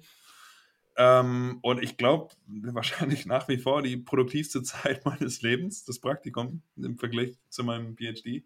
Wir haben nämlich, äh, ich bin in der Zeit direkt Co-Autor geworden von der Studie auch. Was gar nicht so einfach ist, musste ich dann ja. feststellen. Habe bei einer anderen Studie für ihn noch Daten zusammengesammelt, wo ich dann zwar nur in den Acknowledgements bin, aber irgendwie fing da ganz viel an. Und äh, ja, wir haben irgendwie einiges zusammen gemacht. Ne, zwei, zwei Co-Autorschaften ja. sogar. Glaub, ähm, ja. Verrückt. Verrückt. Äh, ja, das in einem Forschungspraktikum. Ich weiß nicht, wie das ging, aber Manuel ist damals abgegangen und hat einfach mich überall eingespannt, wo ich mich einspannen ließ. Und das hat super geklappt. Mhm. Und ähm, das war so der Startschuss. Ich war vorher in der pädagogischen Psychologie, ich hatte damit nichts am Hut. Also ich hatte mit Teenagern zu tun, aber nicht mit Schlaf. Fand aber das Thema auch schon sicher so einige Monate selber interessant. Bin dem Thema schon ein paar Mal begegnet und dann auch durch einen Freund von mir, der dann auch in die Richtung so langsam ging, ähm, das immer mehr mitbekommen und dann gedacht, hey, ich, ich schaue mir das mal an. Und das war dann wirklich der, der Beginn.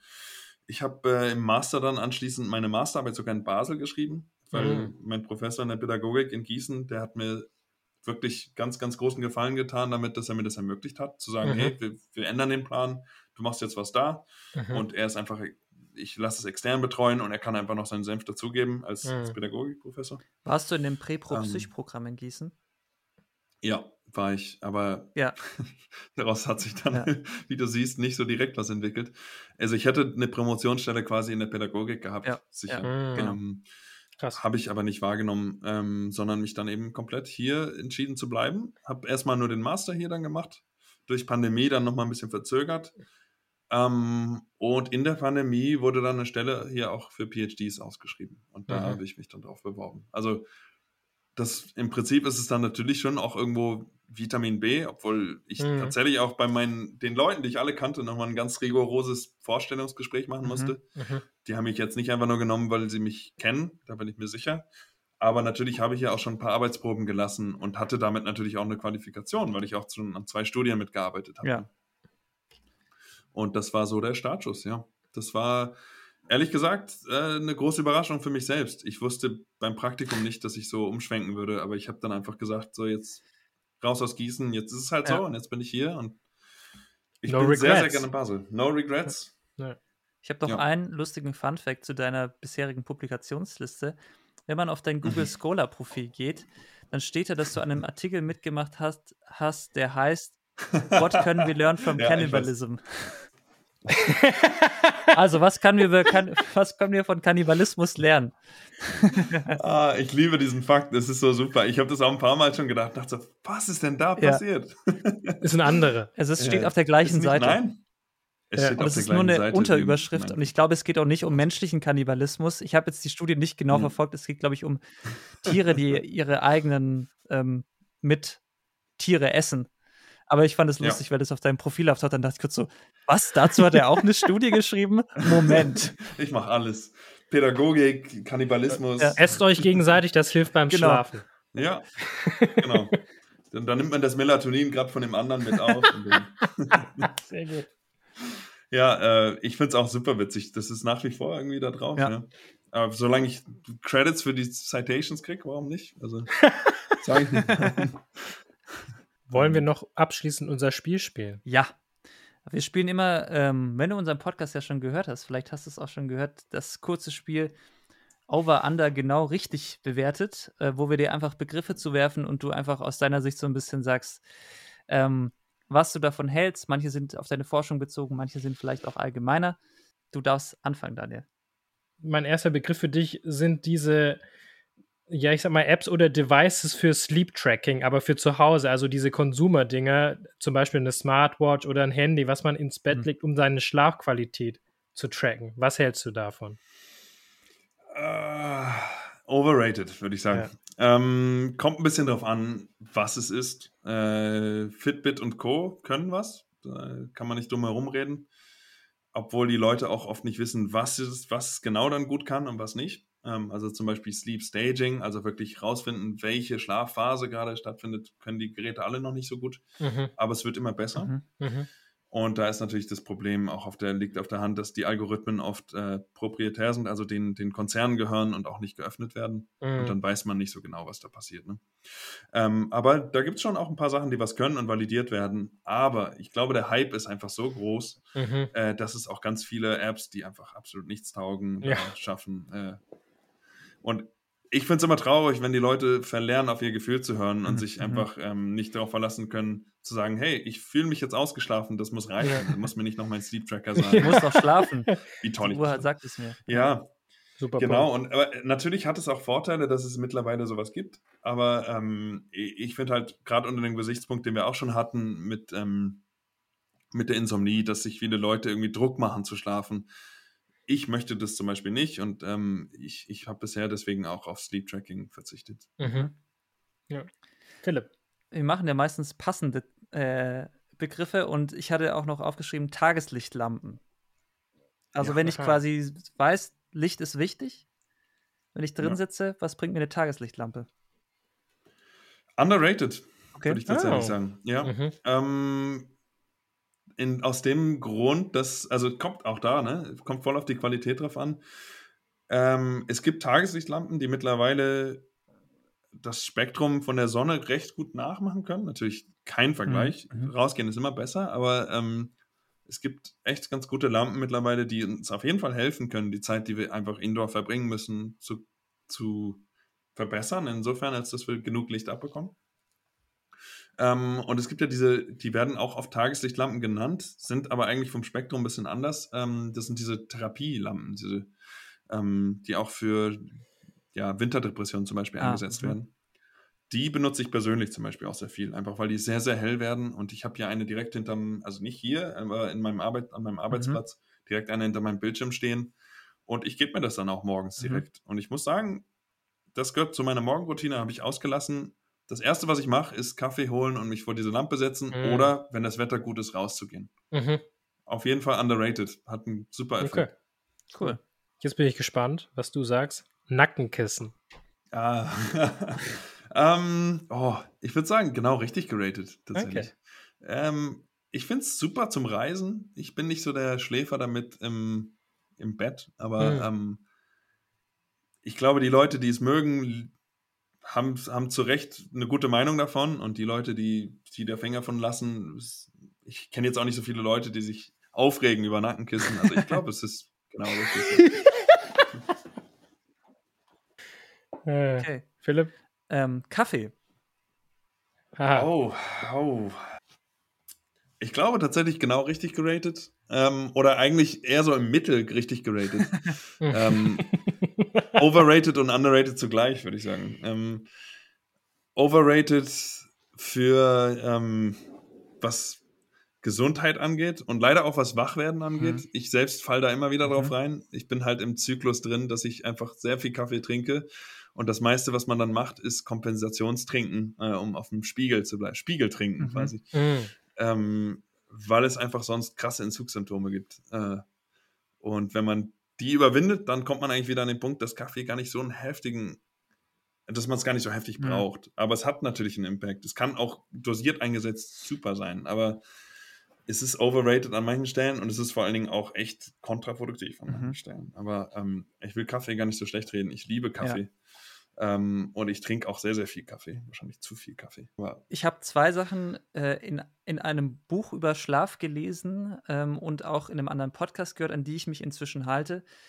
Weil ich Ja. habe äh, Anfang des Jahres quasi morgens zwei Espressi getrunken und dann nachmittags nochmal ein Cappuccino. Und ich sah irgendwann richtig abgeschlagen und müde aus.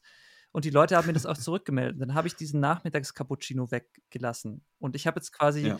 Zum einen meinen Koffeinkonsum fast ausschließlich auf den Morgen begrenzt. Und Ja. ich habe eben auch gehört, vielleicht kannst du dazu auch noch was sagen, dass man im besten Fall den ersten Kaffee tatsächlich so anderthalb bis zwei Stunden nach dem Aufstehen nutzen soll, wenn man damit auch sein Mittagstief überwinden kann. Ja, genau weiß ich nicht, ob es. Ja, es könnte hinkommen. Also ich glaube, Halbwertszeit ist bei 5, 6 Ja. Stunden von Koffein. Und damit kann man sich schon denken, wenn man jetzt um, nach 16 Uhr noch einen Kaffee trinkt, ist halt nicht Ja. gut. Mhm. Ähm, ich bin da sehr äh, nachlässig. Ich trinke tatsächlich nachmittags Kaffee, aber ich habe mir immerhin die Grenze 16 Uhr Okay. gesetzt. Deswegen komme ich auf die Ja. Zeit.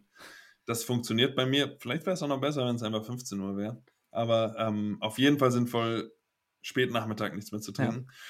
Ähm, und das mit dem Mittag, Mittagsdip, ich denke schon, ähm, dass das hinkommen könnte. Also gerade wenn man den nicht ganz früh trinkt. Mhm. Und ich glaube auch für den Magen ist es ein bisschen besser, wenn man nicht das aller, allererste, was man sich reinkippt, irgendwie ein Kaffee ist. Aber ähm, Ja.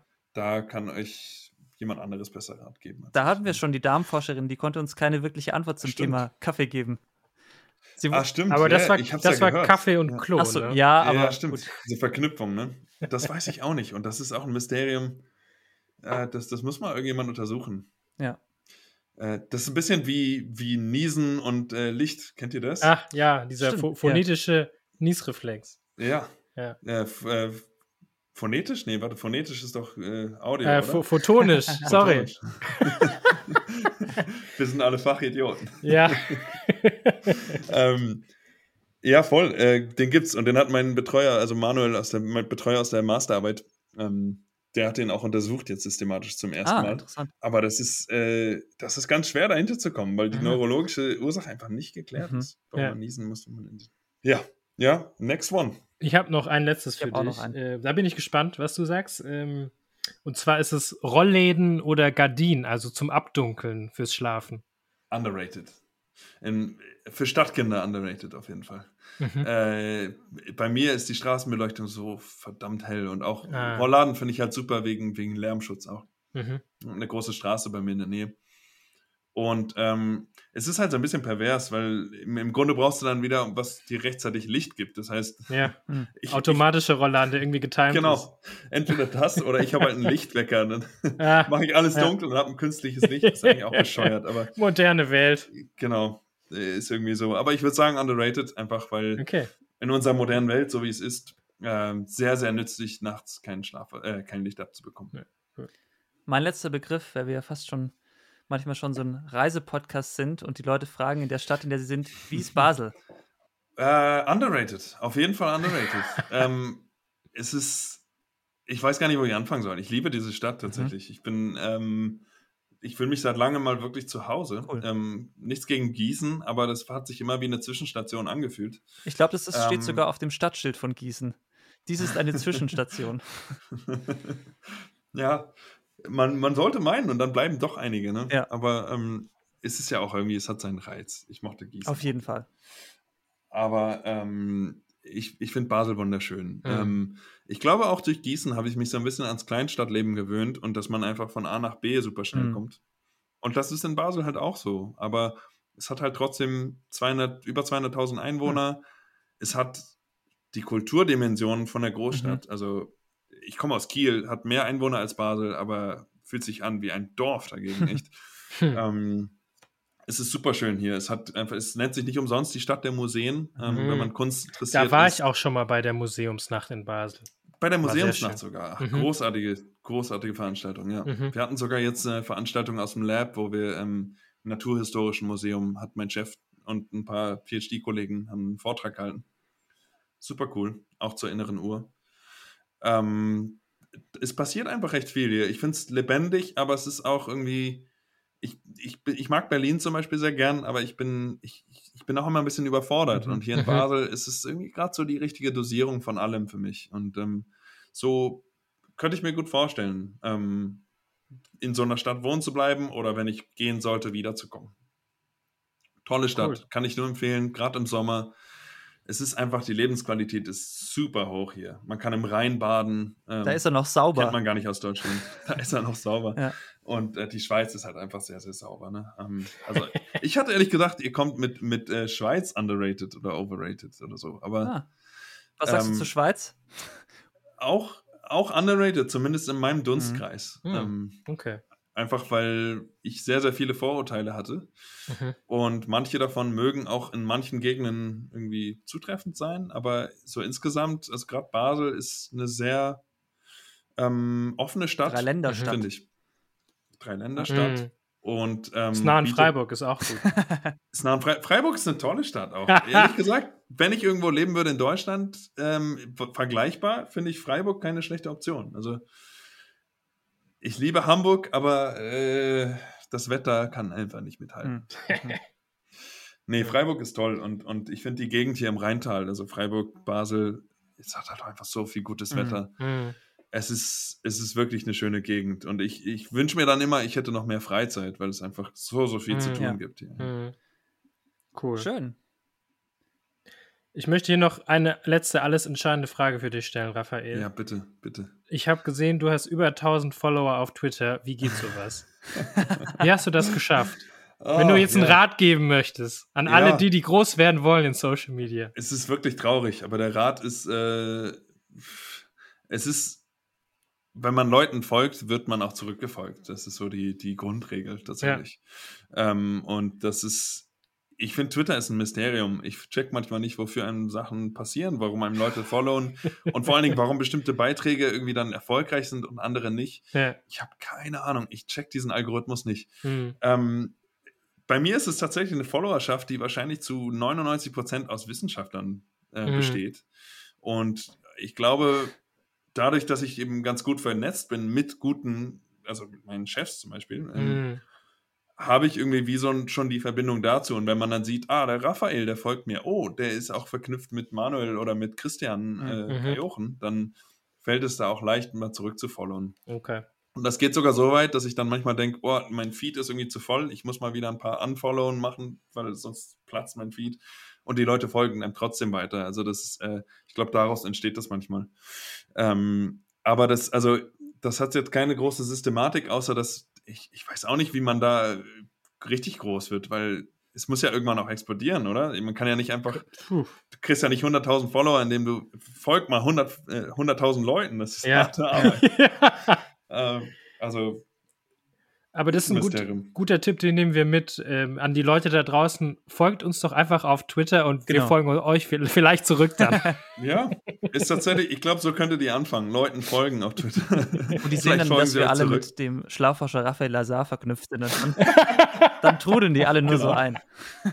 So ist es. Nee, ich werde auch gerne Werbung machen. Ich habe schon auch von euch was retweetet, weil ich den, wenn ich, ich finde die Idee wirklich super. Ähm, und ich merke gerade, wir haben, also wir haben jetzt über viel geredet und jo. ich habe das Gefühl, ich könnte euch noch mehr Persönliches und noch mehr Fachliches erzählen, aber so ein Podcast geht halt auch irgendwie schon eine Stunde, ne? Oder über eine Stunde Easy. bei euch. Und ja. es ist einfach, es gibt so viel zu bereden. Es ist mhm. so eine mhm. interessante Welt.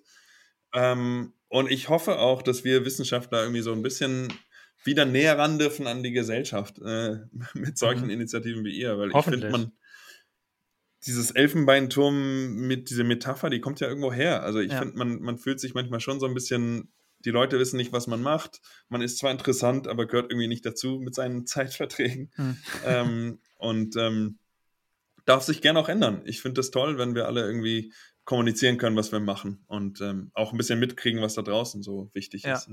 Also es geht mir auch so und ich finde gerade bei dem Thema Schlaf, ich glaube, man könnte dir so eine Liste mit 50 Sachen jetzt vorlegen und die einzeln durchgehen, soll ich das machen? Soll ich das nicht machen? Wie viel soll ich davon machen? Und die ja alle auch was mit dem Thema Schlaf zu tun haben. Also ich glaube, wir haben heute auch gemerkt, so, da könnte man wirklich noch tiefer reingehen. Und ähm, ich fand aber, du hast uns schon so einen echt guten Einblick gegeben und einfach so, äh, haben wir schon sehr viel abgedeckt. Und die Leute, die es wirklich interessiert, kann man ja auch sagen, du gibst Vorträge zu dem Thema, die ich auch wirklich mhm. empfehlen kann, weil die sehr praxisnah sind. Da kann man wirklich was lernen. Also ähm, falls es jemand hört, der dich auch buchen möchte für einen Vortrag, ist super interessant und da ähm, kann man ja auch hier nochmal einen kleinen Werbeblock machen.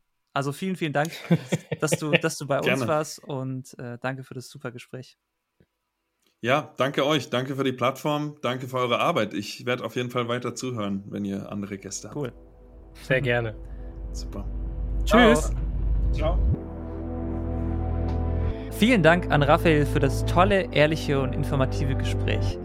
Er hat noch nachgereicht, weil das eine Sache ist, die er nicht direkt wusste, dass die Schlafmittel, die besonders stark bei uns wirken, vor allem über den Neurotransmitter GABA funktionieren, also den Neurotransmitter, der vor allem die Aktivität, also die Übertragung in unserem Gehirn hemmt. Das war nochmal wichtig als kleinen Nachtrag. Wenn euch die Folge gefallen hat, bewertet uns gerne auf allen Podcast-Playern oder schreibt uns auch, wenn ihr persönliches Feedback äh, habt zu unseren Folgen.